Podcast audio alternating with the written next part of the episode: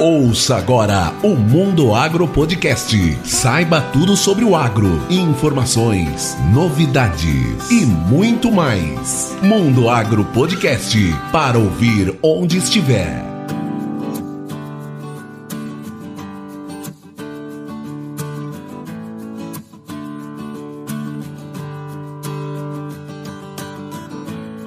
Bem-vindos ao Mundo Agro Podcast, o seu podcast sobre o agronegócio. E esse episódio é uma continuação do episódio 34, em que nós conversamos com o Zecão, da Fazenda Capuaba de Lucas do Rio Verde. Ele é especialista em plantas de cobertura e rotação de culturas. Se você não ouviu ainda, volte lá e ouça. E aí, Luana, nossa, mas que papo, hein? Esse Zecão é a história da agricultura viva, né, Luana? Nossa, professor, que histórias, né? Eu, eu adoro ouvir esses tipos de histórias de pessoas que vieram para o Mato Grosso e desbravaram tudo isso, todas as dificuldades que eles enfrentaram. Ah, eu adoro ouvir as histórias, as aventuras, né? De tudo como foi, como, como era. Muito legal. E tudo que ele promoveu e desenvolveu. E eu tô ansioso para essa segunda parte. E aí, vamos para a segunda parte agora?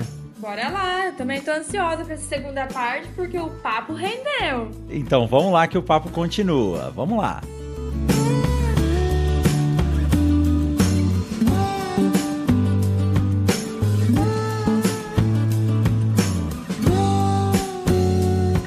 E aí, Zecão, quando você, quando a gente conversa hoje com os agricultores, isso é o que a gente tenta passar na universidade. Eu falo para esses meninos que saem daqui hoje que se eles não aprenderem a trabalhar com rotação de culturas, eles serão meio agrônomo, né? isso. né? Então, mas quando a gente fala para o produtor, olha, o senhor tem que deixar um quinto, um oitavo, um quarto da sua área durante a safra para trabalhar com a rotação. Fala, mas professor Coimbra, como é que eu vou fazer isso? A minha renda está ligada à área que eu planto. Como que eu vou deixar de plantar a soja ou deixar de plantar o algodão para poder trabalhar com um sistema de rotação, né? E, e, o custo ele é alto no início, mas o retorno depois, pelo, pelo pouco que eu conheço, é, visitei uma comunidade em Montevidio, depois em Maracaju, pessoas trabalhavam com adubação do sistema e sistema de rotação e eram as áreas que mais produziam. É assim mesmo? É exatamente assim.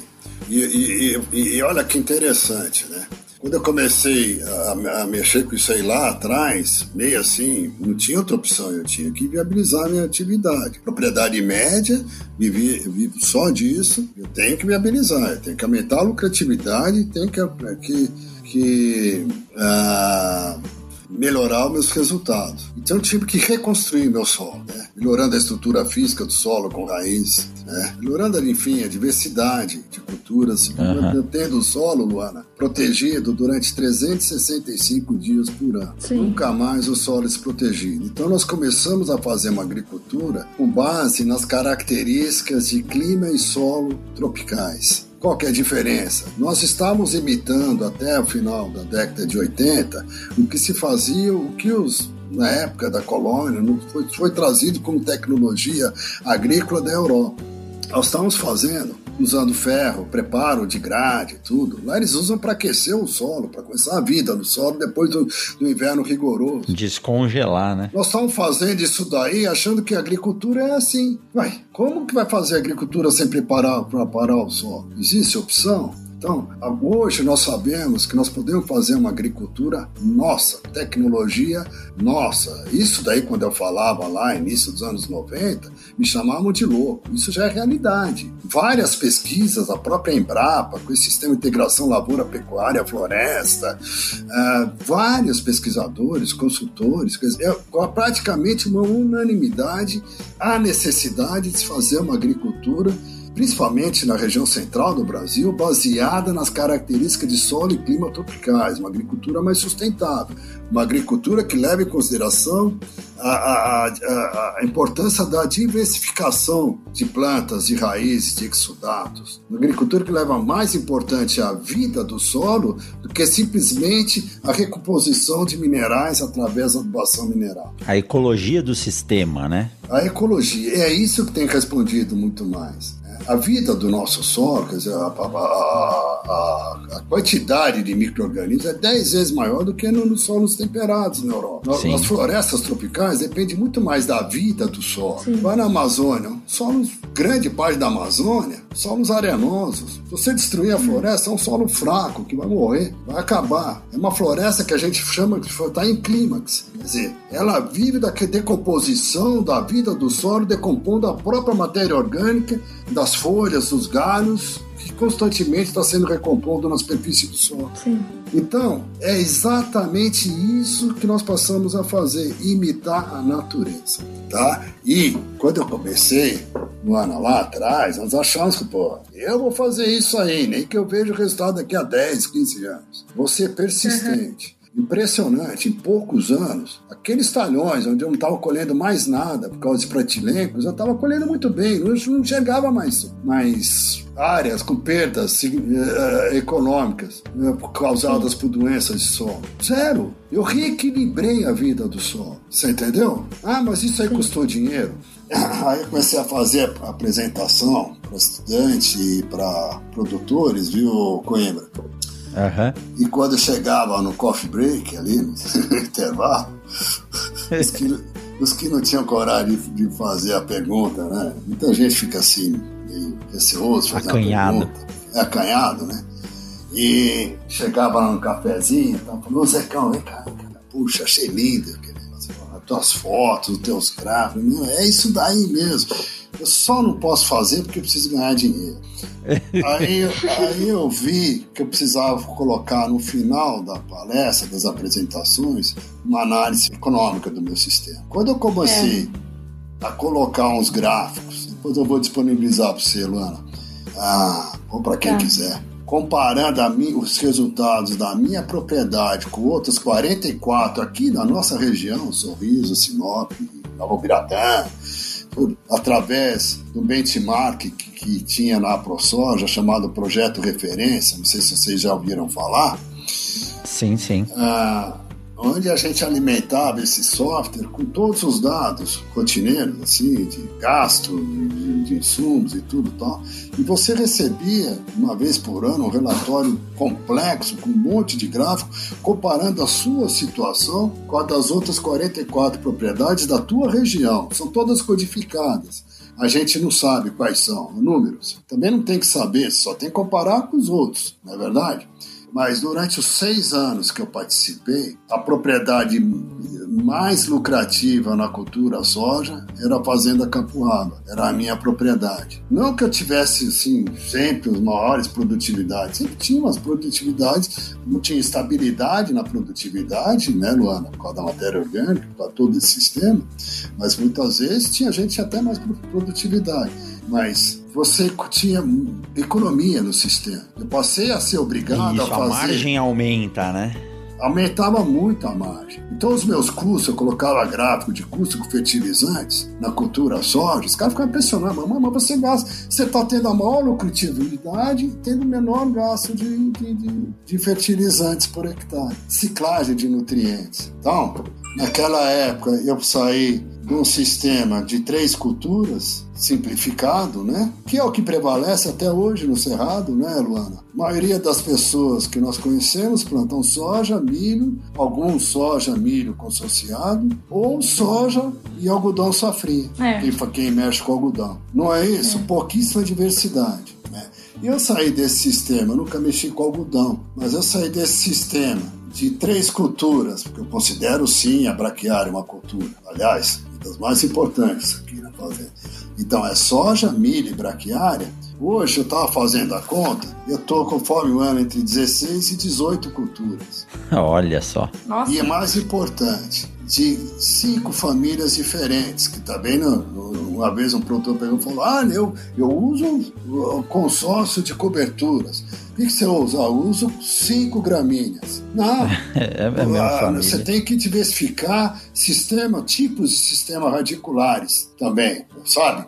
Usa gramínea sim, mas você usa uma raiz pivotante, mais profunda, mais rasa, Quanto maior a diversidade de, de, de famílias e espécies e sistemas radiculares, maior a diversidade de exudatos, maior a, a, a área, a, volume de solo explorado pelas raízes do consórcio. É um Entendeu? subsolador natural, né? É um subsolador, subsolador uma planta natural. subsoladora. Porque, Zecão, pelo que você veio trabalhando, uh, eu entendi que o, o, o, controle foi em duas vias. É lógico que a física do solo é muito importante, mas sistema de rotação ele acabou reduzindo a compactação do solo, porque você diz que, embora se passasse aí três, quatro vezes a grade antigamente, né, para controlar a planta daninha, mas a grade ela tem uma profundidade de trabalho, depois ali para baixo vai ficar com, é, compactado. Aí a raiz não consegue explorar o solo. Então você teve que controlar compactação e até mesmo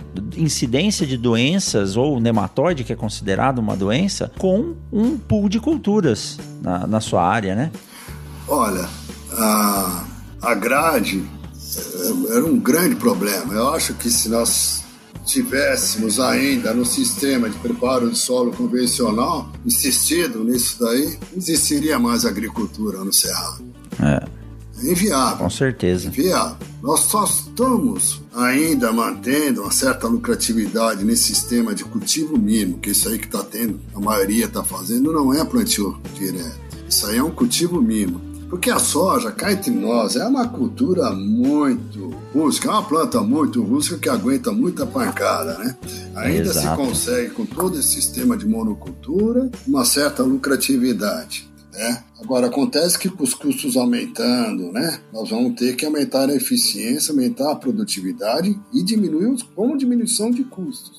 Uhum. Para isso só existe uma maneira, imitar a natureza, fazer um plantio direto verdadeiro, plantio direto baseado nos três principais pré-requisitos. Primeiro, não revolvimento de solo nunca. A maioria já não revolve solo mesmo, né? Mas, enfim, se bem que tem gente insistindo ainda em usar uma niveladorazinha fechada só para incorporar semente. Não deve usar nunca.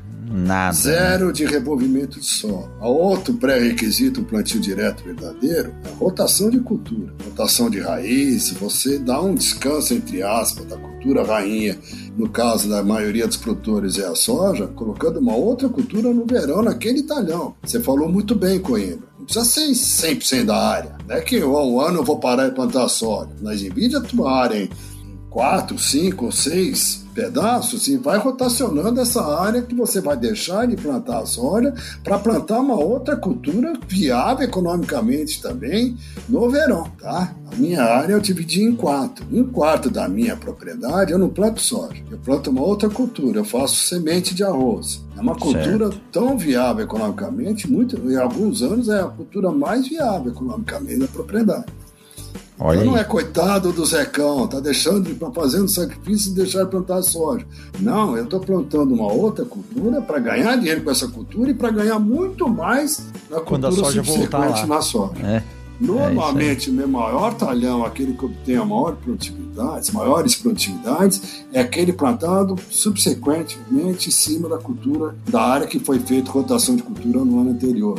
É direto. O resultado é impressionante melhora muito a produtividade. Em três anos você já começa a diminuir. Imagina as pessoas que estão há 10, 15, 20 anos fazendo monocultura da soja Sim. todos os anos.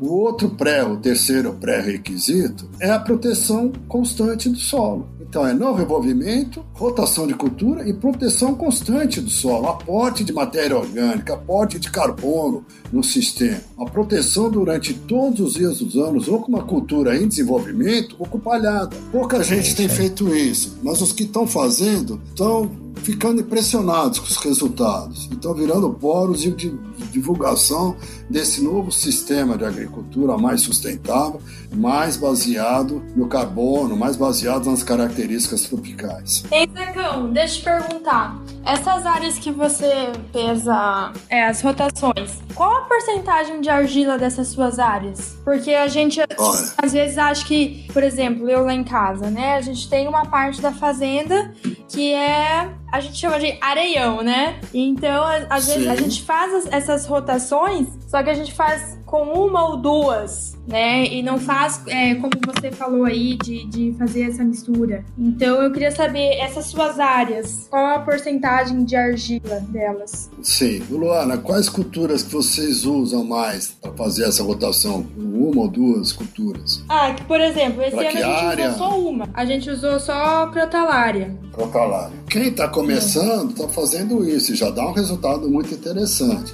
Ah, talhão, eu tive problema de nematóide. Entra com uma crotalária expectamis, ou conforme o outro nematóide pode ser o croleuca, e o resultado na soja no ano seguinte vai ser espetacular. Aos poucos você vai melhorando o sistema do ano, tá? Tem muita Uhum. gente que pega e fala, o teor de, de, de argila aqui na propriedade gira em torno de 60 a 62, 63% de argila. É um solo argiloso, tá? Então é um solo mais preocupante ainda com relação à compactação de solo, ao tráfego de máquinas o ano todo. Um solo molhado, você tem que pulverizar, você tá, né? Está fazendo disciplina adubo, você está fazendo atividades com maquinário cada vez mais pesado no solo argiloso. Você está tendo problemas de compactação. Então, as raízes são importantes nisso. Ah, mas o solo arenoso, então eu estou mais cegado. Não, o solo arenoso você também está tendo um problema, muitos casos eh, de compactação também, não tão sério como na argila, mas tem, né? conforme o teor de argila. E problemas seríssimos de lixiviação, perda de, de nutrientes, né? Sim. de potássio, do boro. Você entendeu? Então, você vai usar as raízes para ciclar esses nutrientes, para proteger o solo. Mas o mais importante é que você está usando essas raízes para aumentar o carbono nesse solo. No solo arenoso, você tem que aumentar a capacidade de troca de cátions, a CTC. E o principal fator do aumento da CTC nos nossos solos tropicais é o teor de matéria orgânica. Então nós temos que aumentar o teor de matéria orgânica em todas as situações. No solo arenoso, no solo misto, no solo argiloso. No Brasil, principalmente no Brasil central, nós temos que fazer uma agricultura, como falava o Juca, o João Carlos Sá, baseada no carbono. Agricultura com base no carbono. Tá? Para nós aqui no Cerrado, Zecão, o que, que você consideraria uma porcentagem de matéria orgânica já suficiente para esse solo ser mais estável, formar os, o, a estrutura dele? É, Coimbra. No nosso clima é muito difícil você a produção do humus. É. Você produz muito mais os ácidos orgânicos fúlvicos do que úmicos do que é, úmico. do que os É, úmicos. por quê? Porque nós estamos num clima tropical. No sul do país e na Europa, você consegue aumentar muito a, a- a- a produção de matéria orgânica, aumentar muito a quantidade de humus no solo. Aqui, a atividade microbiana, um solo clima e quente, o solo chu- período chuvoso e quente, é uma bomba na decomposição. A vida do solo é impressionante. Então, o acúmulo de matéria orgânica no Cerrado é muito menor do que lá no Rio Grande do Sul, na Argentina, por exemplo, ou do que na Europa ou nos Estados Unidos, né? Quem conhece Estados Unidos, vê lá, você pode cavar uma trincheira de 4 metros, o solo é preto, é turfoso, É, né? Não é assim? Aqui não. exato. Então, o que que a, a- a- a- Ana Maria Primavera falava um negócio que é interessante quando perguntava qual que é o teor de matéria orgânica ideal. Quanto mais, melhor? Nem- Não necessariamente. O importante é você ter uma carga de carbono no teu sistema constante. Você está sempre fazendo a roda girar. E nisso, Luana, o mais difícil é quando a roda está parada que você vai começar o movimento, é iniciar. Depois que você iniciou o sistema, você só tem que continuar colocando tu, tuas coberturas, tá? Sim. Então, qual que é o teor de matéria orgânica que a Primavera falar? Entra no seu bioma e tira uma análise de solo. O teor ideal de matéria orgânica é aquela matéria É orgânica mesmo que está tá no cerrado. Quanto que é, Mato Grosso? É 3,5%, 3, 3,5%. Ah, mas não vai chegar a 5, 6, como lá no sul? Não vai. Lá eles têm inverno rigoroso, nós não temos. Aqui o clima é quente e úmido durante boa parte do ano. Você entendeu, Luana? Então, não se preocupe exatamente com o teor de matéria orgânica. Se preocupe com alimentar com carbono o teu sistema constantemente. Com E, carbono de e- qualidade. Tá bem? Ah, eu estou colocando carbono. Então, nós vamos colocar carbono com qualidade, matéria orgânica de proteção com qualidade. Qual que é o ideal? Se eu colocar só feijão calpino, ah, né? eu, tenho uma CTC, eu tenho uma relação CN muito baixa. Uma leguminosa, pô, escolhe a soja. Em quanto tempo? Você vê lá, não tem mais palhada nenhuma, né? Então, nós temos que colocar a, co- a diversidade de plantas coberturas, mas dentro dessa diversidade, algumas que têm uma relação CN elevada Mais alto. aumentar o tempo de proteção do solo.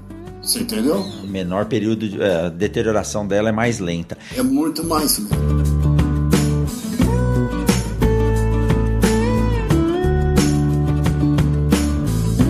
Zecão, me diz uma coisa. É, viajando aqui pelo Mato Grosso, né? Viaja nos experimentos que a gente tem, às vezes a gente passa em algumas áreas e pleno, nós estamos agora junho para julho, agosto, que é o período mais seco, e você olha aquela área assim, dá a impressão que tem uma braquiária plantada com irrigação enterrada, porque é uma mancha verde no meio do nada. Suas áreas são assim mesmo? A braquiária ela consegue reter água ao ponto de ficar verde durante esses três meses que não chove aqui no Mato Grosso? Sim, esse é o milagre da braquiária. Ela tem um sistema radicular muito profundo. Ela consegue buscar água lá embaixo. Tanto é, Coimbra, que todos os aceros aqui na fazenda, beira de estrada, são feitos com braquiária, né? E quando chega no final de maio, normalmente, esse ano até atrasou um pouquinho, nós fizemos agora em junho. Não, foi em maio mesmo, foi finalzinho de maio. Nessa área a gente passa um triton. Aí meus funcionários, quando são novos, tem funcionário novo, pô, mas você vai matar a braquiária? Não vou, não. 15 dias, em um mês, aquela braquiária tá fechada verde. É um espetáculo. Você entendeu? A, re, a rebrotação, porque ela tem um sistema radicular muito profundo. E Luana, quando você está forçando a rebrotação da, da ou de qualquer outra forrageira, você, uhum. boa parte do, do sistema radicular, ele vai ser degradado, você vai perder, vai formar os bioporos. E depois vão surgir outros sistemas radiculares. Então você está enriquecendo, melhorando muito a estrutura física do seu solo através desses biocanais, desses bioporos. Você entendeu? Está aumentando, acelerando a, a, a ciclagem de nutrientes, está aumentando a ciclagem de nutrientes. Você está fazendo eu uso rolo faca em toda a área. Quando você passa rolo faca após a colheita do milho, braquiária, você vai forçar uma outra nova rebrotação da braquiária, nova formação de bioporos, sistema radiculares. Tá?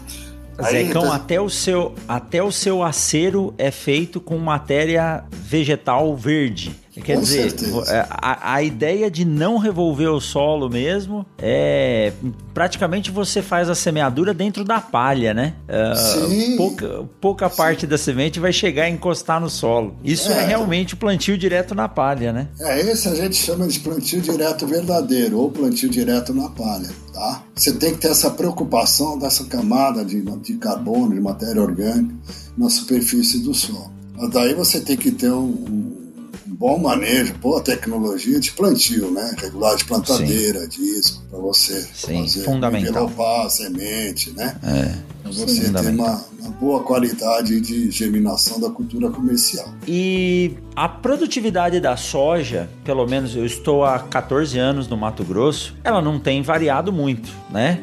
É, a gente vê algumas, alguns anos ou algumas regiões que conseguem subir, mas as médias estão em torno aí dos seus 55. Diz que essa última safra aqui chegou a 58 de média no Mato Grosso. No Brasil, está na casa dos 50. Só que eu sei, por alguns experimentos, que a soja consegue chegar a 110 sacos por hectare, não estou dizendo que nós temos que chegar lá, mas sair dessa casa dos 50, entrar nos 60, 70 é necessário. Esse sistema que você tem trabalhado tem dado essa, essa possibilidade de aumentar ou chegar mais próximo do teto produtivo da cultura da soja? É, um, um dos fatores. Você veja só, nos últimos anos, vamos pôr, nos últimos 20 anos, eu tenho um gráfico que eu mostro na, na apresentação que mostra a evolução da produtividade da soja ah, do, desde o início no Mato Grosso, no início de 80, da década de 80 até o ano 2000. Teve um acréscimo na produtividade de 132%. Por quê? Novas cultivares, mas nós não tínhamos teve alguns problemas pontuais, sim, lá com o cancro da ácida, e vieram outras variedades resistentes. Pois o outro problema sério com o nematóide cista, daí veio outras, outras cultivares resistentes. Então nós tivemos um ganho de produtividade significativo, apesar da monocultura. Do início do ano 2000 para cá, está praticamente estagnada a produtividade. É. E isso, é, ganhos de Sim, que eu não me lembro de cabeça, coisa de 5% nos últimos 20 anos. Né? Nós estamos falando de 132% de ganho de produtividade. Né? Então, é, uhum. eu acho que o produtor se acomodou com essa fórmula no Brasil Central, sabe? É aquela paixão pela cultura rainha, realmente tem que se apaixonar, porque é espetacular a soja para o nosso sistema, para a nossa economia regional, a soja, né? Que tem bastante, é uma, uma um grão que tem bastante liquidez, sabe? Mas os custos estão aumentando e a produtividade está estagnada. Isso é um problema. Nós estamos fazendo exatamente a mesma coisa há 20, 30 anos. Porque quando a gente fala em sustentabilidade, não é só sustentabilidade do sistema. Sustentabilidade é o produtor conseguir produzir isso, e ainda sobrar para ele se manter e reinvestir, né? É. É, e assim, o, o que, talvez o que eu tipo, a minha, a, a, minha visão é que nem a gente volta a falar, o produtor é, se preocupou muito em aumentar a área e esqueceu desses detalhes, né? E aí, quando a gente chega nesse ponto onde o custo está muito alto, é nesse momento que a gente vê a importância de investir no seu solo, na questão de qualidade, né, Zecão, que a gente estava falando, de crescer não só em quantidade, mas em qualidade. Então, Lógico. eu acho que é, é nesse momento que a gente tem que parar, analisar e ver que não é só aumentar em quantidade, que a gente tem que parar, às vezes, de, aumentar, de, de ter talvez essa ganância de vocês crescer, crescer em quantidade e começar a investir no seu solo, que talvez você vai ter, talvez não, você vai ter o mesmo retorno financeiramente é, investindo na qualidade daquele solo que você tem ali, né? Sim. Parabéns, Luana, é exatamente esse o problema. As pessoas são muito preocupadas em crescer horizontalmente. Ah, eu sou um cara bem sucedido que eu plantava mil hectares, agora eu planto dez. É. Não, calma aí. Eu, eu, conheço muita gente que planta mil, mil e poucos hectares e tem uma lucratividade no uhum. sistema da tua atividade maior do que um cara que tem que plantar 4, 5 mil hectares é. com todos os problemas dessa escala de produção e tá sempre endividado, correndo atrás e você entendeu? Sim. O importante é primeiro é você ser o dono do teu negócio. É. é e não o negócio ser o teu dono, né? Isso, isso. Que é, que é o que a gente, é o que a gente vê agora, vendo muitas, muitos produtores, muitas empresas é, entrando nessa linha da RJ, né? Então, tipo assim, isso. algo deu errado, alguma coisa. Algo deu errado. Quando não, não é malandragem. É, não, exatamente. Mas algo deu errado. Porque se tivesse dado certo, eu acho que produtor nenhum teria entrado em RJ, né? É, então, assim, algo deu errado, então é o momento de você parar, analisar e reavaliar, reavaliar o que realmente deu de errado, né? Será que eu não aumentei Será que eu não quis expandir muito, abraçar o mundo e não dei conta? Então, acho que muitas vezes é o momento é, de você recuar, dar dois passos para trás, diminuir área e recomeçar isso. de outra forma, né? Então, isso, isso e fazer é... uma agricultura de qualidade, né? Pensando é. em rentabilidade, pensando em sustentabilidade, né? Bom, a, a Agroconsult, eu tenho um gráfico da Agroconsult, é de 2018, que mostra no, a região do, do, margem de lucratividade da, de produtores aqui na nossa região do Médio Norte do Mato Grosso, uh, pegando o quarto inferior em termos de produtividade, os produtores estavam produzindo menos. Né? Uh, a lucratividade desse, desse quarto, 25% dos produtores que, que produzem menos. Tá? Ah, mas você acha que a, você fala que a média é em 58, 57, 58 sacos. Mas se a média é essa, tem muita gente produzindo 50, 48, 59. É, exatamente. É, então, a lucratividade desse pessoal é negativa, tá? Segundo a consulta, dá um prejuízo de em torno de 10% tá? Esse é um cálculo que pouca gente faz, eles fazem um cálculo por custos uh, diretos e indiretos, né? Custos totais. Muito bem feito a lucratividade da média, os produtores que estão lá entre os seus 58 sacos, 60, está dando um lucro em torno de 12% de atividade. Razoável. Mas a lucratividade, viu, Luana, do quarto superior, aqueles que estão produzindo em média 70, 70 e poucos sacos, 75, já tem propriedades com 80 sacos de, de, média, né? Acima até, né? Mas vamos colocar a, o quarto superior, que a média de produtividade está em torno de 71 sacos, a lucratividade salta de 20, de 12 para 21% da atividade. Uhum. Tem que subir, tem que então, subir. Você entendeu? Então, se você está numa escala mesmo que seja grande, mas você está conseguindo uma estrutura administrativa, porque é. o, o, o, professor meu lá na Exalc, o professor Evaristo falava, o produtor tem que saber qual é a capacidade administrativa para vale a pena ampliar meu negócio para 10, 15, 20 mil hectares se eu sou centralizador, se eu não consigo é. controlar meus custos, né? Se, né? É. A tendência é quebrar, tá com o RJ. Sim. É. Se eu tenho toda essa capacidade, tenho uma boa equipe, eu consigo aumentar um pouquinho, então você tem capacidade administrativa para aumentar. Desde que você consiga manter a lucratividade, manter os seus custos uh, bem controlados e manter a tua a produtividade alta. Então, eu saí de mil hectares, que eu tinha uma média de 70 sacos, agora estou plantando 5 mil, uma média de 50, você fez um mau negócio, você entendeu? Então, você tem que ver qual que é a tua capacidade administrativa, qual que é a tua escala ideal. Muitas vezes, é melhor não crescer, é melhor fazer bem feito a tua escala, tá? É, é, é o que eu sempre cuidado. falo muita, a gente ainda fala muito em produtividade. Ah, produzir 70 sacos, produzir no milho 160, 160, 180. E aí eu falo assim, o dia que a gente começar a falar em lucratividade por hectare, eu acho que é, aí vai ser o momento que a gente vai estar tá falando corretamente, né? Porque muitas vezes é, altas produtividades não, não significa é, uma lucratividade alta, né? Então eu acho que quando a gente começar a falar em lucratividade e não mais em produtividade, é, na minha é. opinião, a gente vai estar falando de uma de forma correta. Exatamente. E no final, né? O Gustavo é o... fala bastante isso, né, Luana? Que é. as maiores produtividades que ele acompanha não são as mais lucrativas. é, não necessariamente, né?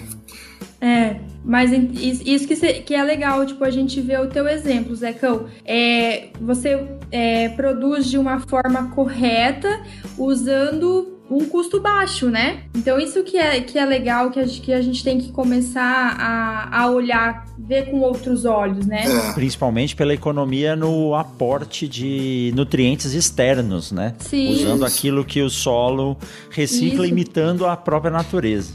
É, isso que eu acho legal. E quando eu falo imitar a natureza, o Coimbra, nós já estamos assim fazendo consórcio Antigamente fazia de duas, três espécies, agora é de oito, dez, doze espécies bem imitar a natureza mesmo. Como você é, está no cerrado e vê toda aquela diversidade de plantas, gramíneas, árvores, né?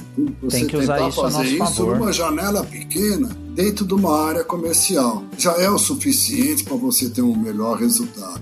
Equilíbrio, vida no solo. Né? Perfeito. Zecão, que história de sucesso, hein? Que história de sucesso. Olha, é, para mim, Luana. um livro. Tem que escrever um livro, viu?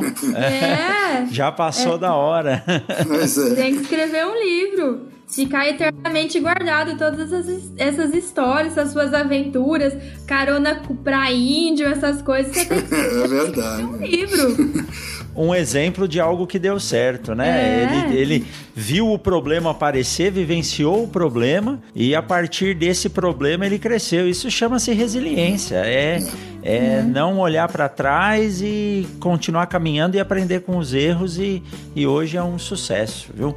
Zecão, muito obrigado, viu, por essa disponibilidade. Muito obrigado por vir até aqui contar essa história. Com certeza nós vamos convidar você novamente, porque eu acho que tem mais coisa aí pra gente conversar. Enquanto a gente ia batendo papo, eu fui anotando aqui e eu aprendi muito. A Luana acredito que também, né, Luana? Um monte. Como você disse lá no começo, né, Zecão? A vontade era de não parar aqui em Cuiabá e seguir reto até Campo Grande para continuar é. a história. Mas é isso isso aí. Muito obrigado, é viu? Eu, eu, eu que agradeço, viu, o convite de vocês para participar do Mundo Agro Podcast. Eu já escutei alguns, eu estava muito curioso, estava com bastante ansiedade para participar. Uma honra para mim conversar com vocês. Tá? É um tema que empolgante para mim e para muitas pessoas. Está crescendo muito essa área daí. Tá. Queria fazer um convite para você, Luana. Vai ter em uhum. dezembro. Eu faço parte, eu sou vice-presidente da Federação Brasileira de Plantio Direto na Palha. Eu sou uhum. vice-presidente representando o Mato Grosso. E nós estamos organizando um encontro nacional que é feito a cada dois anos. O ano passado, o ano retrasado foi feito aqui em Sorriso, né? Sim e esse ano vai ser lá em, em, Dourados, Mato Grosso do Sul. Vai ser entre o dia 1 e o dia 3 de dezembro. Vale muito a pena. Vão estar lá os maiores especialistas nessa área de coberturas, de consórcio, matéria orgânica, de carbono, sabe? Vão ser várias palestras, várias discussões. É um, é um, um evento que vale muito a pena para você, né? Pra você Sim. e todos que querem é, mudar para esse sistema aí, entender melhor a importância da diversidade de plantas e raízes, imitar a natureza. Ok, mas enfim, foi uma grande honra. Muito obrigado pelo convite. Agradeço muito a vocês. Obrigada, Zecão. Ouvir as suas histórias e a, e a sua experiência é empolgante, sabe? Parabéns mesmo e que você continue aí levando a ideia à frente por onde você for. E com o podcast, né, professor, tenho certeza que a, a gente vai ser ouvido por muitas pessoas, não só no Brasil, mas como no mundo também, a sua história aí. Muito legal, parabéns. Com certeza, Zecão. Nós estamos em mais de 22 países aí. Ah, é? Fico até arrepiado de ouvir esse tipo de história, porque isso nos mostra que dentro da universidade nós estamos fazendo o caminho correto, tentando passar isso para os futuros agrônomos, futuros produtores e assim por diante. Só aproveitar esse gancho aí. Uma das coisas que nós estamos tendo muito orgulho no Brasil é que o mundo está começando a valorizar a nossa tecnologia agrícola, sabe? Quando nós passamos a fazer essa nossa tecnologia própria, nós estamos chamando a atenção do mundo inteiro. Há dois anos atrás nós apresentamos esse trabalho da fazenda, até não pude ir porque foi bem na época do plantio, mas foi o Luiz Pochinov, no meu lugar, foi apresentado esse trabalho no Congresso Americano de Agronomia uh, da Fazenda Capuá. Já existe uh, temas de, de, mestrado e doutorado na Inglaterra baseado nesses trabalhos de, de agricultura sustentável. Isso chama a atenção no mundo inteiro como, como nós estamos tendo capacidade de compreender o nosso bioma, a nossa característica, o nosso cerrado e fazendo a nossa história. Tá? E com isso, o Brasil está tendo a oportunidade, principalmente através da Embrapa, de transferir essa tecnologia para outros países de clima tropicais eh, de clima tropical, como na África, por exemplo. Né? Eu acho muito bacana, sabe? Acho que nós temos que divulgar bastante isso daí. Nós, estamos, nós não temos a fórmula certa, não paramos por aí. Nós temos que evoluir sempre. A única coisa que eu tenho certeza é, é, que essa evolução passa por compreender as características tropicais, a importância da vida no solo tropical, a importância da diversidade numa agricultura tropical como que a gente faz aqui no Brasil. Uhum. Entendeu? Exatamente. É interessante. É. Nós vamos, vamos, vamos evoluindo, né? Vamos evoluindo, surgindo outras culturas, nós vamos trocando informação, código. Uh, WhatsApp ficou fácil, né? Sim. Às vezes eu faço umas palestras e de repente eu começo a receber o WhatsApp. Zecão, aqui, ó, fiz consórcio de cinco, seis espécies, o cara fica empolgado, chama a família inteira para tirar foto. Ai, que legal. Manda para mim. Faz o teu, Luana. Me manda ano que vem. Pode deixar. Dá uma incrementada. E... Se precisar algumas sementes, você te arruma aí. Não, pode deixar, Zecão. Vou pegar, vou pegar seu contato com o professor aí e a gente vai trocando figurinha. Pode Faz a tua ideia, mas manda foto. A única coisa é que tem que trocar a experiência, para eu aprender com você também. pode deixar. Com certeza. E olha, pode, pode ter certeza, viu, Zecão, que depois de hoje, com os nossos ouvintes aqui, o seu WhatsApp vai bombar mais. E aproveitando isso, eu não sei se você pode deixar um e-mail de contato, eu não sei se você tem Instagram, alguma rede social, para que quem esteja ouvindo aqui possa entrar em contato com você. Sim.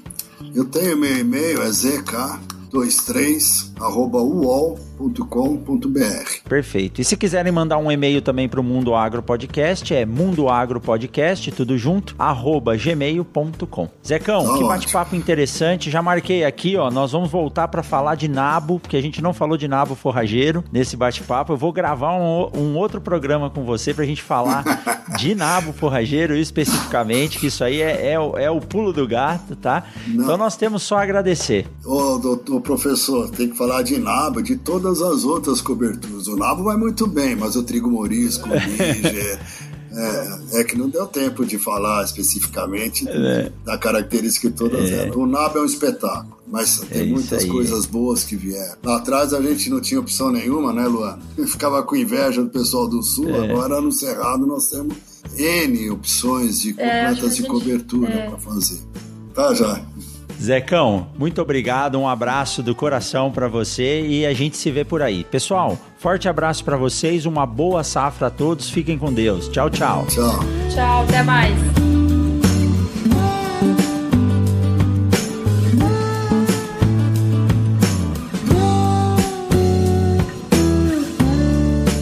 Mundo Agro Podcast para ouvir onde estiver.